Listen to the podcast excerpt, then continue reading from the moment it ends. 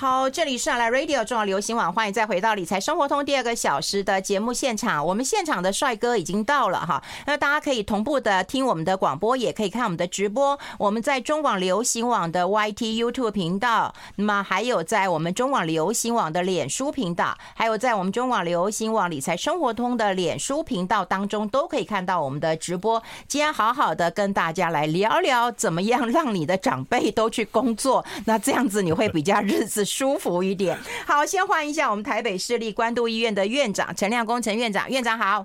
玉芬姐好，各位听众大家好。好，哎，你礼拜六、礼拜天在干嘛？是休息啊，写功课啊。休息啊，写功课啊，就为了我们的节，你写论文呐？对啊，要跟费荣讨论这个提纲，这么难的题目。费荣都好害怕。他为什么好害怕？他就是丢来说我尽力了，我觉得，然后我说没关系，不用看，来什么都可以讲。哎，你没有在看那个英国国王就任啊？没有哎、欸，他他就这个年纪啦，大家不就知道吗？他不是他就是被那个妈妈拖延的那个、嗯、啊，就已经很久了，大家都知道他是这个年纪啦。嗯嗯，哎、欸，可是人家七十四岁登基当国王，还有很多事情要做、欸，哎、嗯，是啊，对啊，你赞成吗？赞成啊，为什么不赞成？嗯，嗯其实这个事情本质上。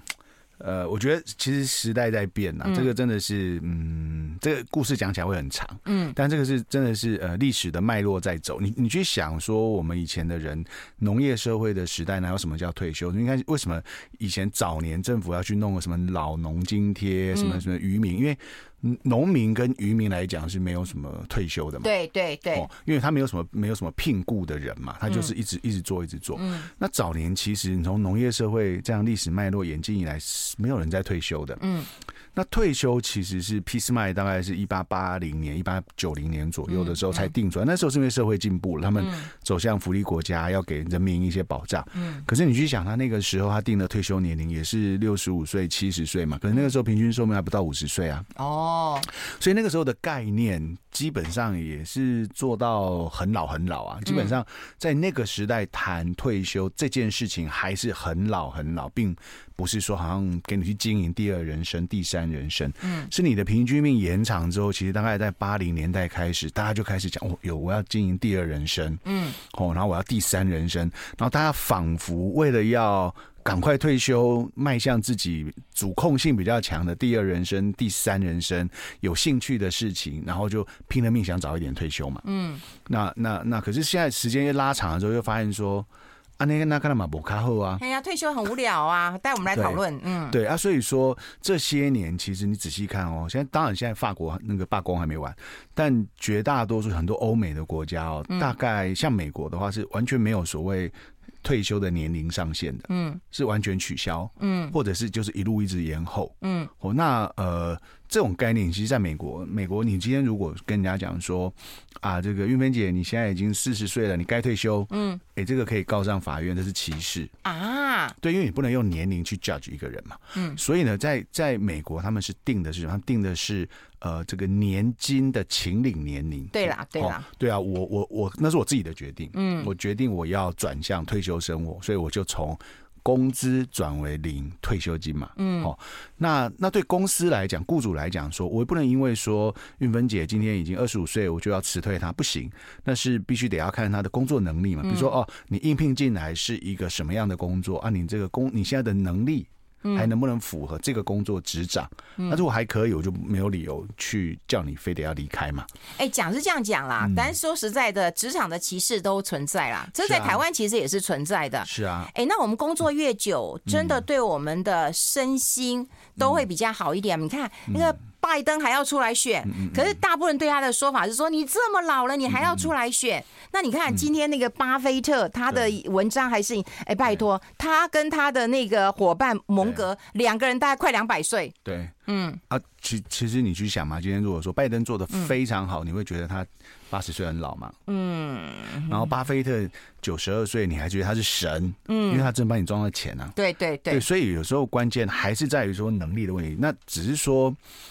就就我们自己来讲，你你你你会觉得说啊，年纪大应该要干嘛干嘛？可是坦白讲哦，在过去呃，大概在什么不到十年前，然后英国的经济部的智库有出过一一份调查报告，嗯，然后他的报告出来的标题很好笑，就是呃，我把它翻译叫做呃，工作久一点，健康好一点。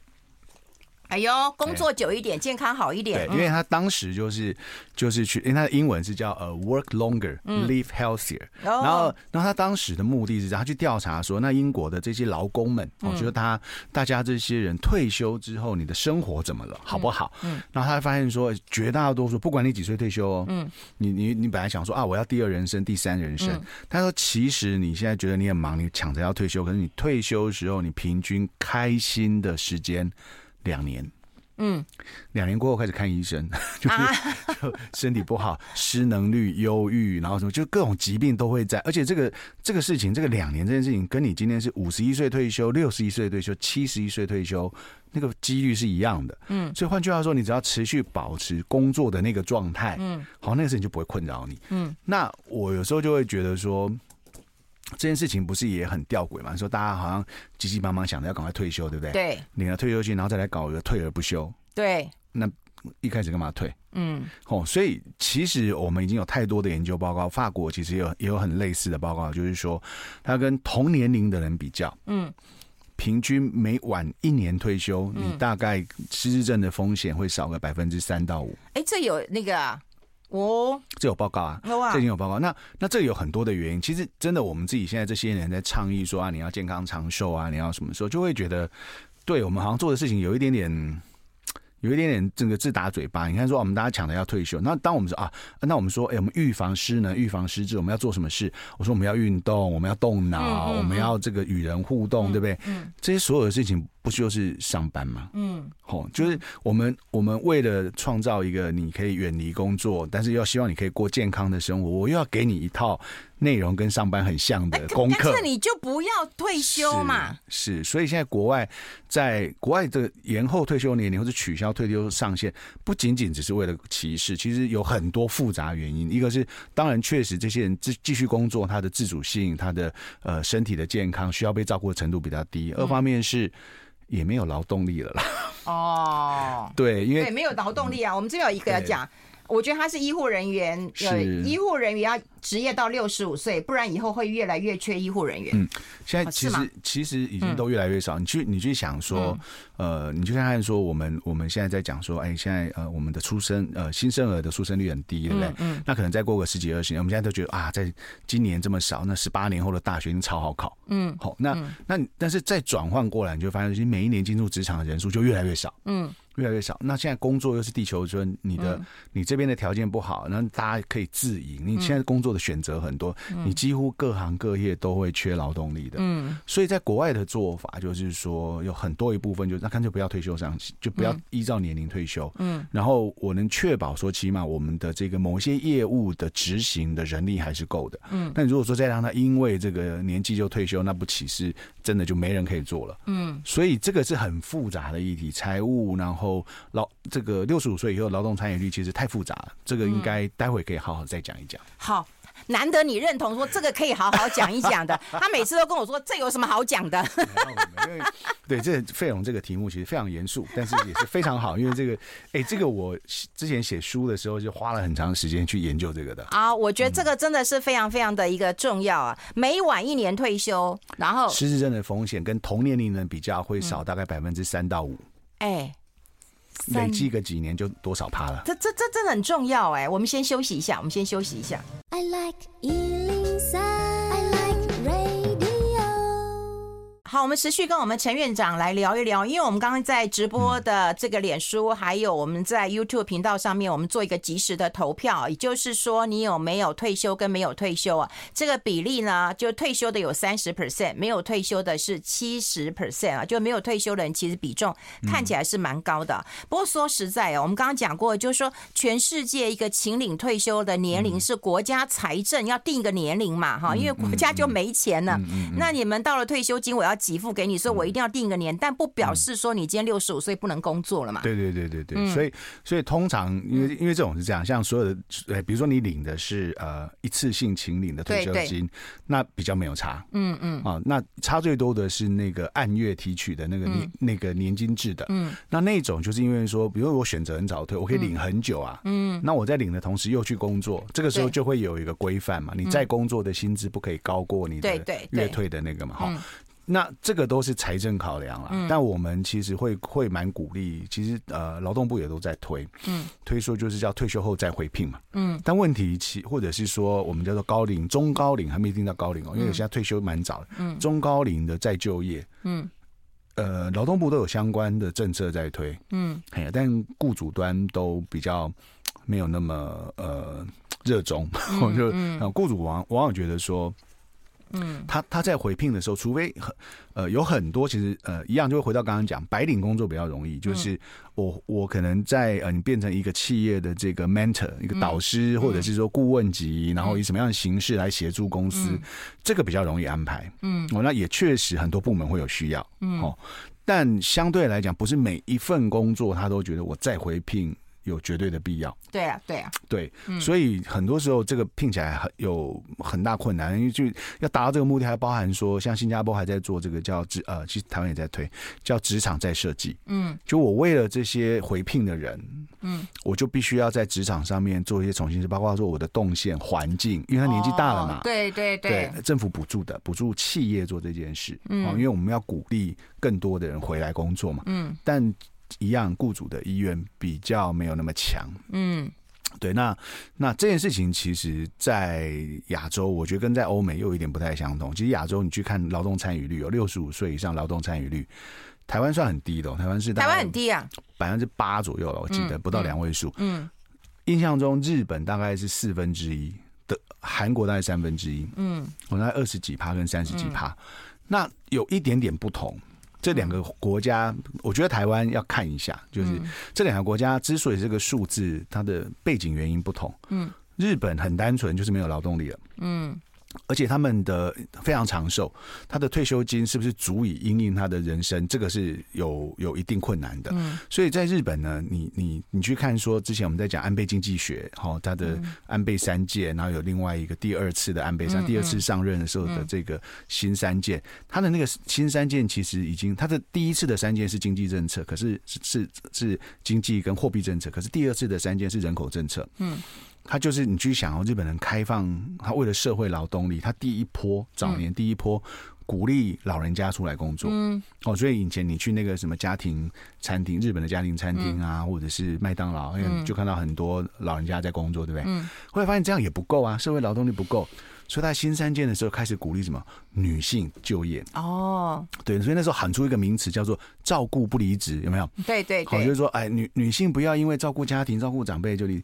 那个的理由是因为没劳动力，是希望把女性这一群也挤出来。嗯、那当你把当我把你从家里挤出来就业的时候，嗯，同时我也创造了照顾服务的，嗯，的职缺，嗯，好，那也不够啊。所以你现在你去日本的时候，你去看他们的东京的那个便利超商里面，现在固店的都是外国人。啊，都是外国人，我都没注意到哎、欸。他现在已经日本人的劳动力已经缺乏到他开始动员的是外国人。他现在你很容易申请到去日本的工作签证。嗯，哦，所以但是他的日本对工作要求基本上就是你要有这个起码的日文程度啦。嗯，哦，但你仔细去看那个便利商店，而且以前你会觉得说，哎，看不出来，看起来好像是华人、大陆人，对不对？嗯，现在没有，现在有的像非洲人什么，就是真正的外国人了。嗯，日本社会都开始接受了。哦，劳动力缺乏嘛。嗯。韩国又不同了，韩国很特殊。嗯，韩国的六十五岁以上的老人家大概有一半落在贫穷线以下。哇，他们的退休制度对老人家不是很友善。嗯，因为他们的企业那个财阀企业对于 fire 人是非常赶的。嗯，很早，所以他们有一些，我问过韩国的医生，我就说：哎，你们的资通讯这么发达，你们喜欢当医生还是当？工程师，他说医生，他说为什么？他说工程师你去三星，很可能四十几岁就被资遣，他觉得你没有那个能力了。哦，那那你后面做什么？嗯，所以他们韩国的这个这个将近三分之一的这个呃劳残率，六十五岁以上劳残率是真的没没钱，嗯，是真的要去赚钱养活自己的生活，嗯，所以环境不同，那相形之下，台湾。我们的年金，或是社会保障，或是家庭的支持体系，或是你个人过去的存款，其实是还不错的。哎，没错，我也归纳一下，就是台湾的储蓄率很高，很高。对，然后我们又有房子，对，大不了有房子卖掉，对。然后第二个，我觉得我们的年金制度哦，真的还 OK，你知道吗？第三个，我们呃第四个，我们还有孩子，对的，还可以压榨一点钱出来，对的，这可能是有帮助的，对的，对的。所以你看，我们劳参率会下降，这是关键。我们先休息一下。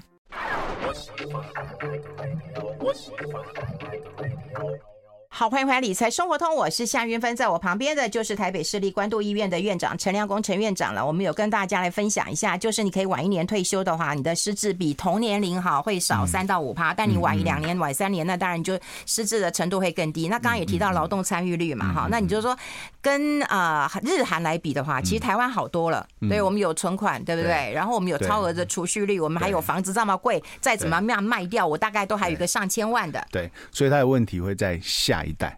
啊，就是说，呃，当我们看着我们的长辈，他可以过这样的生活，是确实也是长辈很努力，他累积了他一辈子的财富啊，嗯，哦，所以他可以这么做，嗯，但呃，你去想，开始这一代的可能是累积不到的，嗯，然后你你会发现说，年金制度上是不是一定还有办法持续对长者这么好？嗯，可能会逐步一直修嘛，对，一直会修了，对啊，逐步修下来之后，你发现等其实现在问题不在现在这一代。对对对，下一代，我同意。对，那下一代的时候，大家日子要怎么过？这个是我我觉得这个是政府一个很很很困难的题目了。这个到底有没有答案？我都有没有解方？我都觉得很难呢。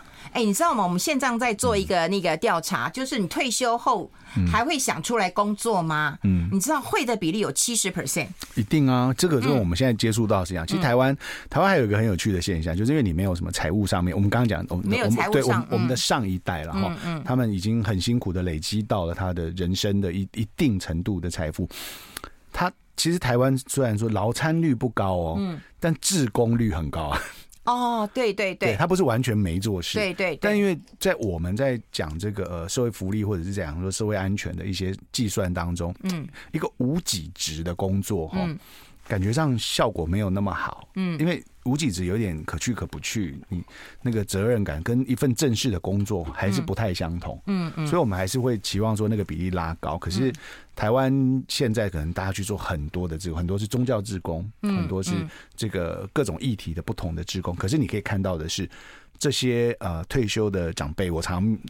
面对的这一群人，他们都很愿意再做事，只是说我在做事不一定像以前那样子朝九晚五，对对对，形式可以调整，他们都很愿意继续在做事的，嗯，对啊。可是社会也没有有相对应的呃机会哈，或者是说一些制度的设计，鼓励他们再回来，嗯，哦，那只那亚洲国家永远就是有这个问题，就是。那你再回来有没有占到年轻人的就业市场啊？就亚洲人特别会问这一句哦。对，日本人很特别哦。日本人你看他年纪这么大，对不对？老人比例这么高，对不对？嗯。嗯，可是他的他还是坚持六十六十五岁退休，他都没有想过要去延哦。即便他劳动力不够，因为他们都怕被骂说压榨年轻人的就业空间。对对对对，所以这个这个有一点点难承受的，真的。可是其实坦白讲，呃，像日本现在已经几乎是他他。呃，一个人可以得到，就是平均，假如你不挑工作的话，嗯嗯嗯、一个人会得到超过一点四还一点六的 job offer。嗯，其实本来工作，因为大家都市场上缺人嘛，对啊，工作找人呐，对，但。可是年轻人也要选嘛，然后他就选他喜欢的工作嘛，嗯、所以你造成说，其实你你你又一方面又担心说啊，这年长者会不会给年轻人一个不好的印象，说你去压榨他的就业条件？嗯、但其实，哎、欸，就算他们不来，你这工作你也不一定要去，很多年轻人也不去啊，对你又不想去，但大家就会有这样的表达，所以亚洲国家就是很坚持哦，像。欧美就会把那个退休年龄取消，退休上限取消。嗯，那亚洲就会一直顾虑到这一点。就日本就是一个已经人口老化到这个程度的国家，可是它这个题目上面几乎是没有退让的。哦，哎、欸，那我们延伸下来会有几个问题啊？也就是说，如果啦哈，如果你退了休，然后你在台湾，你又算是蛮早退休的，嗯，然后退休之后呢，当然我们就会有出现三个问题。第一个，我们刚刚已经提到，就你有可能失智的可能，因为你降低了劳动参与率，你少了动脑的时候了哈。第二个，你可能对于这种疾病，不管是不是那种病逝感，可能会很强烈哦，对，常常觉得我这里痛那里痛了，好，那我可我尾后吧。第三个，我觉得他的个性上会对。子女或对社会出现很强大的依赖感，嗯，会，嗯，就前者第一项当然已经有研究证明了，对，有研究证明。第二项其实间接也是啊，就是说我刚刚讲那个呃英国劳动部的呃经济部智库的那个报告，其实很像，就是说他两年后开始看医生是有各种不同的毛病，对，那有很大一部分是跟心理健康有关的，忧郁的比例就增加了，嗯，然后他对于生活上会找不太到重心，对，那那就是会带到第三点，像在日本，其实这个里面跟呃我们。其他社会现象会有连结，比如说在日本，现在六十五岁以上的离婚率很高。嗯，那理由是，呃，六十五岁以上的男生退休之后，因为他职他的生活都在职场嘛，朋友都在职场，嗯，退休之后就是没朋友没人生，对不对？对，他天天在家里，老婆看了都嫌烦，因为老婆是有人生的，老婆通常小孩或老公出门之后，他就有他在以前的日本太太们。他会有自己的聚会，他会有这个自己去打工，然后他有自己的生活在安排。而那个生活跟有没有退休是没关系的，他是可以继续这么过的。嗯。然后当这个先生突然间退休，在家里变成那个变成一个活动家具，活动家具讨厌死了。对。然后，然后现在年金又各自保障的很好，所以在日本那个离婚率是。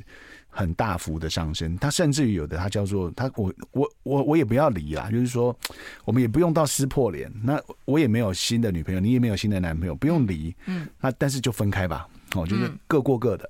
对对，他们就把它叫卒婚，从婚姻毕业了。对对对，我从婚姻毕业了。但哪一天你真的遇到新男友，你要结婚了，你你打算再结婚，那那时候才来谈离，因为离婚还是一件很麻烦的事，哦，还是有法律上的问题。对，还是有很多很麻烦的事。可是这个就会带动到生活上，你会发现说，你单纯的退休，像日本传统的男性，单纯的退休找不到社会角色，嗯，找不到生活重心，然后你的所有的朋友都来自于职场。你看起来上班的时候很忙啊，每天在外面聚会啊，可是你发现你一不用上班，这件事情都没有了，然后完全生活没有重点，在家里就晚餐的菜单也要批公文嘛。那那到那个时候，你看你的你的生活上面，呃，会有很大很大的这个空虚跟寂寞的这种问题，找不到重心，所以这个是另外一个社会的议题，怎么样去把他们转换成说。对个人觉得呃有有一些认同，然后对社会还持续有贡献，这一题就太难。这这一题其实真的是，我觉得呃。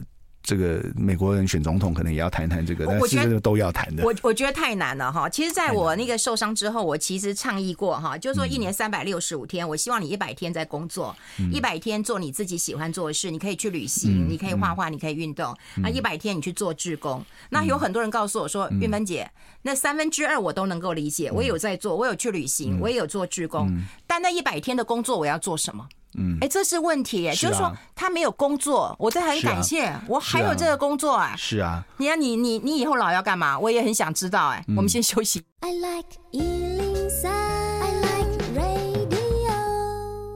好，我们刚刚有啊、呃，在我们的直播上面做统计啊，现在已经有提高到八十 percent 的人都希望退休之后还可以有工作。嗯、我们在脸书上面也有人留言，就是说他很希望能够做自己喜欢做的呃工作了哈。还有很多人讲说，哎，做志工。可是我要讲，就是说你做志工，或者是你做你你喜欢做的事情，你大概就是两百天，但是你还有一个生活的重心。嗯嗯。那比方说，工作会是我们生活的重心。工作是有成就感的，不管你你收入多少，是有成就感的，跟你去做志工的意义不太一样。哎，就我我们在分析上，就过去的研究来分析说，当然你说志工也有社会参与，我们如果只看这个层面，当然志工已经很好。对。可是呃，对于说你工作，因为你有领一份薪水，他不管高低，嗯，你的那个被要求度，就是你的执行的程度，对，就。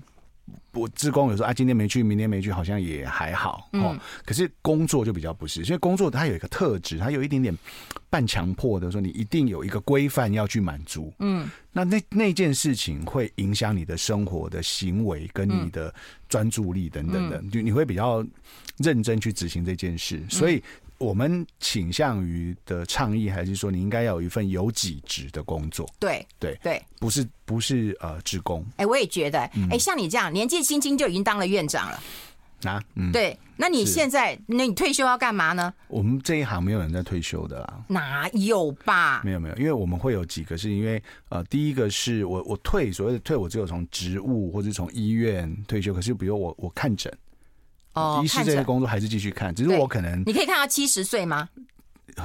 八十几岁还有人在看哦哦，我也觉得、欸、对，但但你可能你可能整次减少、嗯、哦，那你可能你那在国外呢，医学院有很多是啊八十几岁的教授。对教授，对他去教年轻的，因为他经验已经很丰富，他累积的案例，他看过的病人病例，对对对对。然后，而且他他相对来讲，像像比如说像我像我现在，我如果去学校开课，我坦白说，我上课其实挺没耐心的，因为因为很多事情嘛。对对。我，教学对我来讲，有时候这是一个重复性的那个工。可是当我八十几岁，我从很多的工作退下来之后。这这个阶段的人从事教学是超好的人，嗯，又有经验，对，时间相对多，他耐性会比我们好很多，嗯，然后去好好的啊，这些这些年轻医生看起来都像孙子了，嗯，所以他们那个那个国外有很多医学院是特别回聘这种呃教学的风评很好的资深教授，嗯，八十几岁。嗯，要回来带这个年轻的这医生，嗯嗯、我觉得这是也很好，这很好，这我觉得很好，对，这是很好。所以我们这一行比较没有什么，我对了，我会从某个医院或是某一个职务退休，可是呃，看诊或是教学。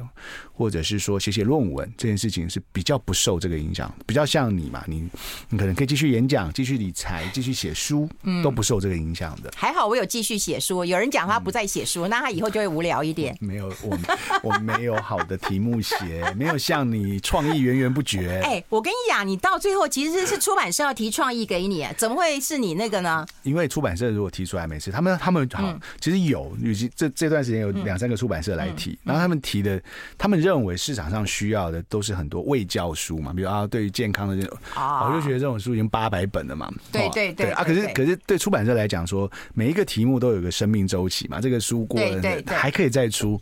我但我就对对对对，所以所以我我我就上次才跟出版社讲说，我说下一次我自己动手想写书的，我猜啊，让我有动机写，他只剩下写小说了。可是我不是那种，我不是有那种能力的人嘛？对，我我只是在。呀，我觉得假以时日啊。没有，我只是在。你这种文青假以时日。不，我在表达说，就是你，我要有动机在提笔写到，一定是要很有趣的事情，不然重复一直写的事情，我觉得也没有没有什么必要。嗯，那 那大概只剩下真的写纯文学的东西。可是我不是那种人，我我又不是陪社长，我没有办法。哎，我们要跟大家来啊谈另外一个问题，哎，就是说，如果了哈，如果你的生活重心，当然我刚刚讲过，没有从工作上得到收入跟得到这个嗯社会的价值啊，或者是参与感的话，你通常都会对子女过度依赖。嗯，对，这这其实也是一个问题。嗯嗯，台湾尤其明显嘛。嗯，哦，因为呃，我觉得这呃，这个是华人社会，其实也不一定，其实台湾也都还比大陆。呃，更好，就是状况还不一样。嗯嗯嗯、我觉得台湾是有他自己独特文化的那个家庭的羁绊的那个那个，这个这个，他放到全世界都是相当强的。嗯、那所以说，你会发现说，呃，父母就会开始觉得说，小就像就像小孩有时候长大去外面念书，妈妈、嗯、可能就会一直打电话了。对。然后到后来，可能自己年纪大的时候，你会觉得你你唯一。呃，依赖心里面依赖，而且已经几十年来都这么依赖的关系，就是那个亲子的这这一段。嗯，你可能以前是这样子被你的父母依赖，嗯，然后你可能也被训练的习惯说去依赖你的小孩，嗯，那这个其实我觉得有点麻烦，因为呃，不像农业社会，农业社会其实子女会在身边嘛，就是你跑跑不了太远的，嗯，可是现在这个时代，小孩会在你身边的也很少了，有跟没有基本上差异。不太大了，所以很多这个呃长辈都会孤单寂寞，觉得冷。是，所以就变成说，怎么样创造呃，人在那个以前在讲说第二人生、第三人生的，以前以前那个从 AARP 美国那个退休协会都一直在鼓励大家，绝大多数都是享乐。你要想，你辛苦工作一生了，所以呢，那八零年代的概念，可是说快乐两年而已啊。对啊，所以我说那个是一个八零年代的概念的，现在不是的，现在是应该你要找的所谓的第二人生是要有新的意义的，就是你愿意去。积极从事，你会开心的，骨子里面真的不是那种玩乐的那种开心，是有价值、有意义的。而且我觉得这脑力活要大于我们的劳力活的。那当然，那当然，那当然。但那脑力活的就不容易啊。脑力活的事情的基本出发点就是你要真的有兴趣、愿意投入。嗯，那件事情如果你压根就没兴趣，你你你大概也不太愿意啦。嗯，所以回过头就会讲说。什么样的事情做起来对你的人生是有价值？然后那个价值是你愿意，哎，我愿意一直做，我愿意花那一百天来做这件事。那个价值是比较难找到的，那个真的很难，那个真的很难。我们先休息一下，待会讨论。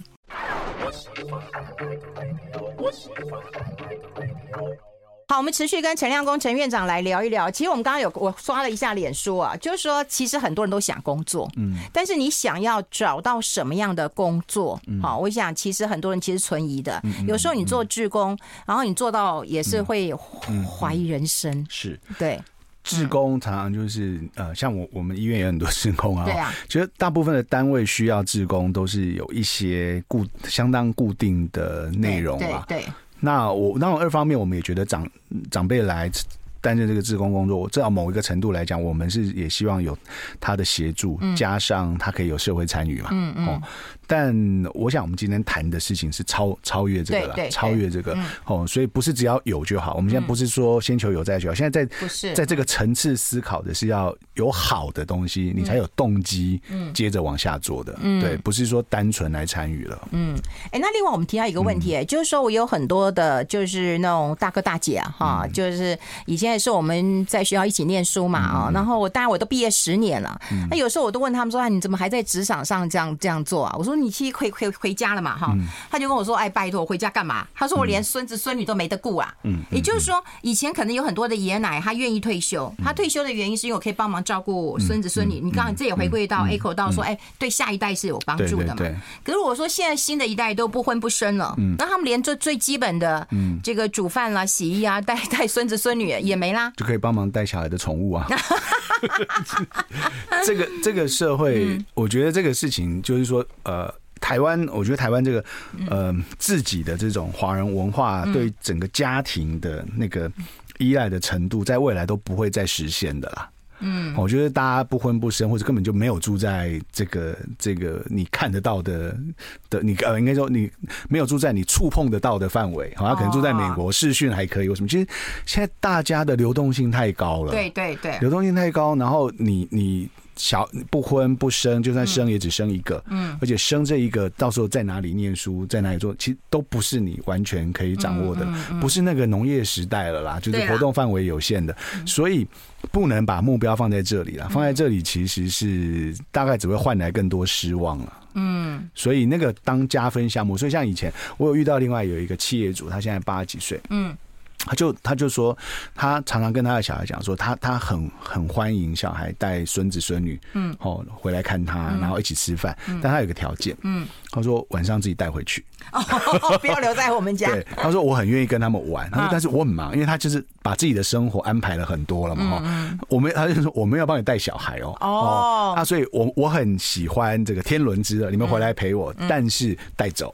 你不要不要留在我这，但是那是因为他已经把自己的生活，他即便八十岁了，他在工作上面，他其实还是有一些他投入的目标，他在做这个，他在做那，所以他的生活其实是很很很充实嘛。那他这种当然他就不会把精神依赖在小孩或者是孙子孙女嘛。嗯，那如果说你倒过来说你没有的话，你就会变那样嘛。啊，变那样的时候又得不到的时候，就你会发现这件事情哦，这从我在门诊看诊的经验，就是假设你的。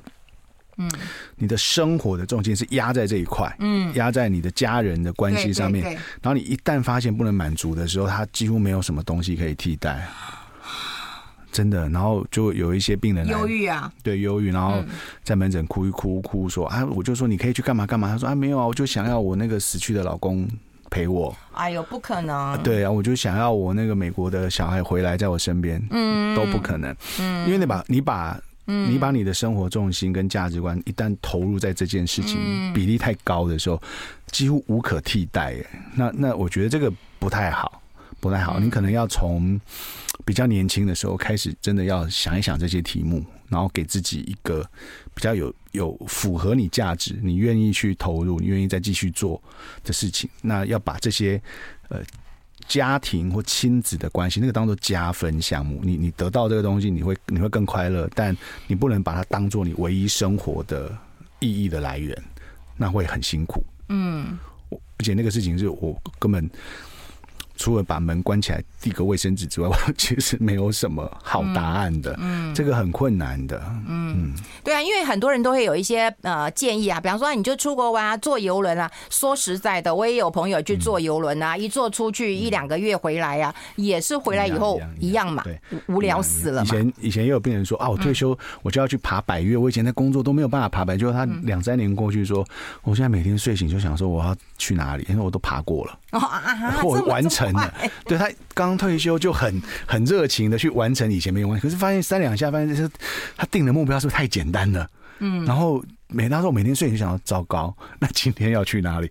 那接下来要规划去爬哪一座？因为他大部分都去过了，他都已经完成他的目标，所以这个给自己定的目标，退休后的那个目标不能定太简单。那要定的多伟大？我定一百颗星星会不会太那个？不用了，但是你你现在你是你现在你这个没有定目标，你的目标就是持续，对不对？一百天工作有几职赚钱要请我吃饭，对对对对对对对，对啊，所以这个目标是持续的，它比较没有一个终点嘛，不是百岳它有一个终点嘛，爬完百座它有个终点啊，对对，就不要定那个有终点的事情嘛，有一个是值得你继续再努力的，知道我要继续赚，我要继续请陈相公吃饭，对。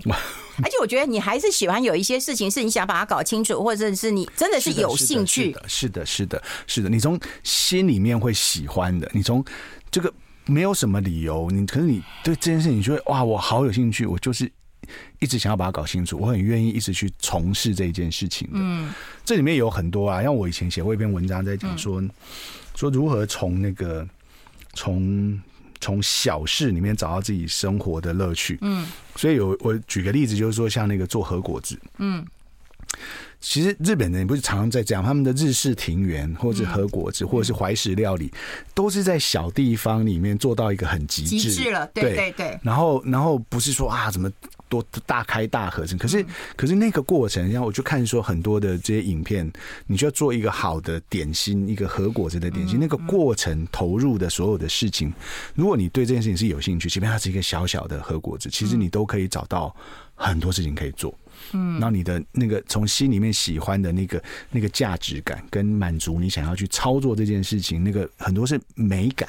嗯，哦，美感或是艺术的那种满足，嗯，那个还是属于比较不容易找到终点，说白月爬完。哎，我我同意啊，我觉得艺艺术的一个培养真的是比较不容易找到是终点的，它无止境的嘛。对啊，对，有很多人讲说，哦，你也开始学画画了，表示有年纪了。可是我跟你讲，画画真的是永永无尽头的，是，对对，所以这。这种事情就啊，就像写作哦，就是有一些创作的事情，那那个事情会你就会觉得还不够好，还不够好，你自己还可以再进步，还可以再，所以那个事情的目标就不会真的像百月哦，然后明天要去哪里这种事情了。所以找到这一类的兴趣，我觉得如果找得到，嗯，找得到，真的你这个人生的后面会比较容易找到开心的点。哎，真的，我觉得今天最重要就是找到一些小事，然后把它做到极致。你说生小孩、生孙女、生孙子，对不对？那也是有。见的对不对？然后期待你的小孩，那也是不可能的。是是。好，希望大家都能够找到你心中的小事，而你愿意去做，这是今天节目最大的一个收获了。今天非常谢谢我们关渡医院的院长陈亮恭陈院长，我们下次再见喽，拜拜。拜拜。